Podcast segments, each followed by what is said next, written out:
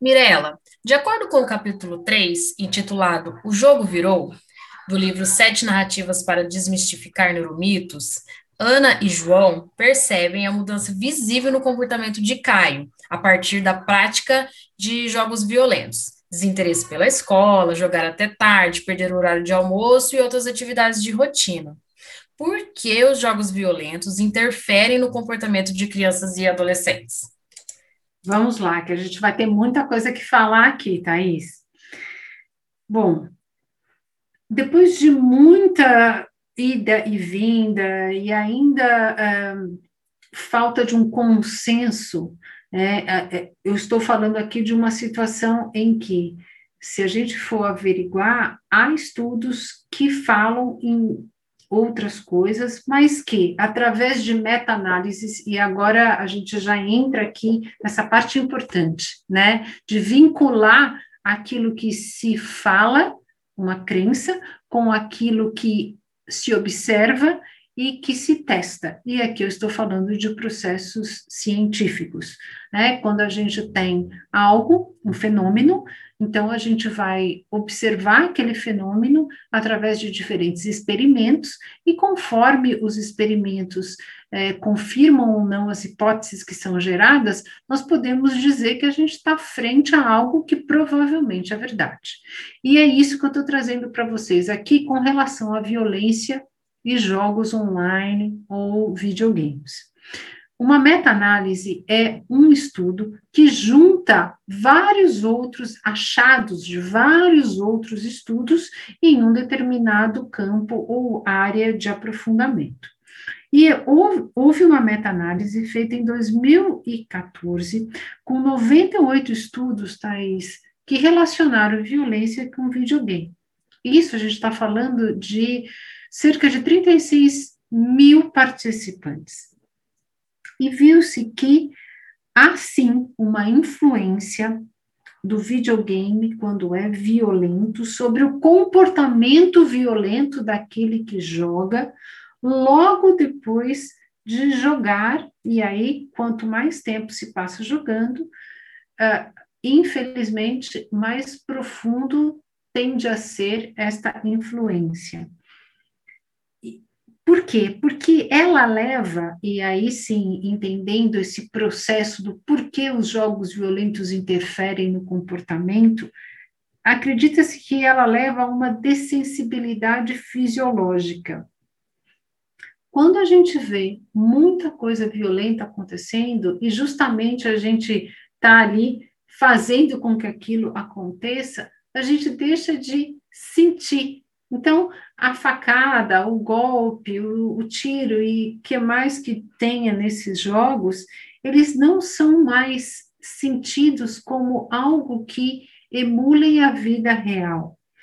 Eles a gente passa a, a ver um comportamento de, meu Deus, isso não não afeta mais aquele que está jogando. É isso aqui que eu estou me referindo a essa dessensibilidade fisiológica. Então, a gente vê isso acontecendo, e hoje a gente sabe que quanto mais tempo jogando videogame, menor será o rendimento acadêmico.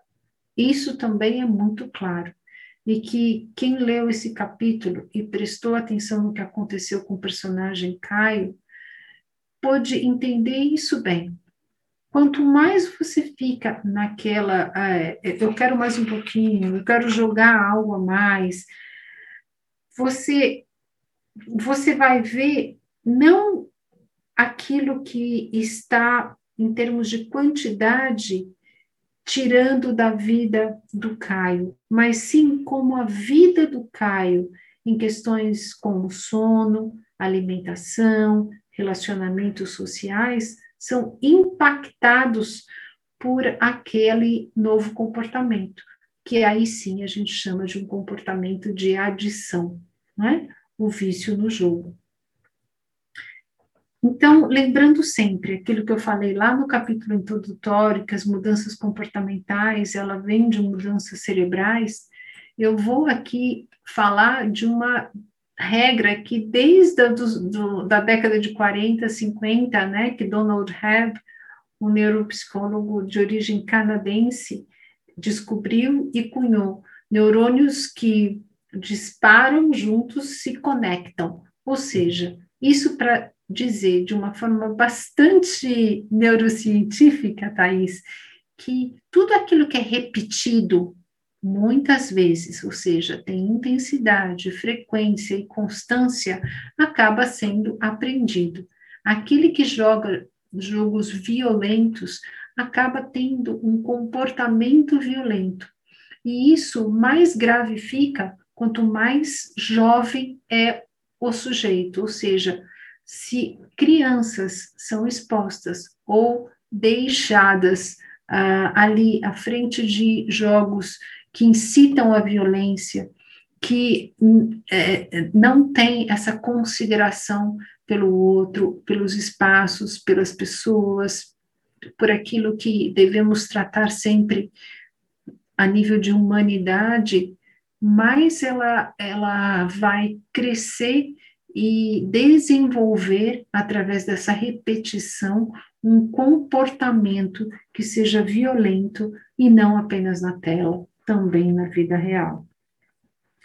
Nós hoje também sabemos, Thais, que jogos muito competitivos, é, eles já estão associados com uma diminuição desse comportamento pró-social, ou seja, jogos violentos e, além disso, extremamente competitivos, levam a uma retração de uh, engajamento em momentos sociais, de uma abertura para conhecer outras pessoas, de, de uma empatia uh, ou esse sentimento de se colocar no lugar do outro e sentir que algo possa estar prejudicando.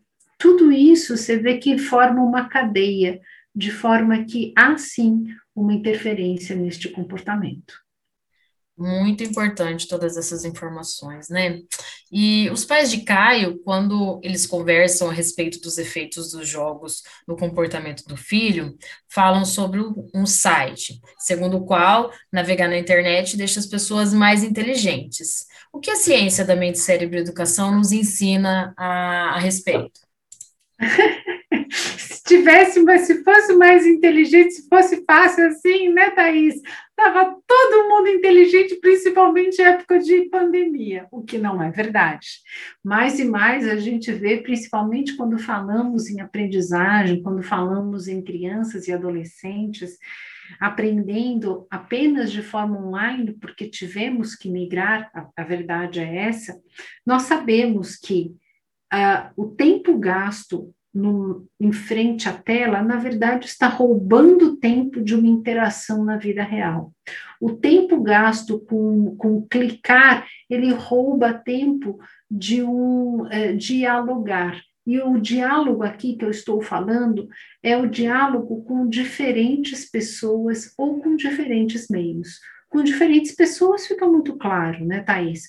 É, você, é, quando se afasta da tela, você vê o colorido do dia, você vê a, a expressão facial das pessoas que podem denotar os seus, as suas emoções e o que lhe vai ali a cada momento, e através dessa observação a gente também desenvolve é, respostas adequadas ou percebe quais respostas não são adequadas em, em ambientes justamente sociais. E a outro, outro tipo de interação a que eu me refiro aqui é uma interação com a palavra escrita, o momento de dedicação a um livro, ler ali, uh, e aí eu estou falando de papel, que é muito importante. A gente também sabe hoje, através de vários estudos, que se a gente está falando de uma leitura que passe de 100 páginas, uh, o meio mais adequado e principalmente para aqueles que estão ainda em, em, processo de aprendizagem, é o papel, onde você pode penetrar e permanecer dentro da, daquele meio, entendendo aquele ambiente de forma muito mais profunda e estabelecendo relações que sejam realmente agregadoras e que lhe sirvam bem para uma melhor aprendizagem. Então, eu acho que aqui é importante lembrar, eh, não, não se vai ao largo e sim ao fundo. Não é estar na internet ou qualquer outra interação com esse meio virtual que ele vai fazer mais inteligente. Pode lhe conferir uma agilidade, pode fazer com que você rapidamente aprenda atalhos ou processos e isso lhe ajude na execução de determinadas tarefas. Aquilo que realmente aprendemos e, e como aprendemos é muito mais profundo. Ele envolve engajamento, ele envolve dedicação à tarefa, nós temos que ter tempo, nós temos que ter foco e nós temos que permanecer em determinadas tarefas, o que envolve vários outros recursos e vários outros elementos para que a aprendizagem efetiva ocorra. Muito obrigada, Mirela, pelas informações muito importantes e a gente se vê no próximo capítulo. Até mais. Até, Thaís. Muito obrigada.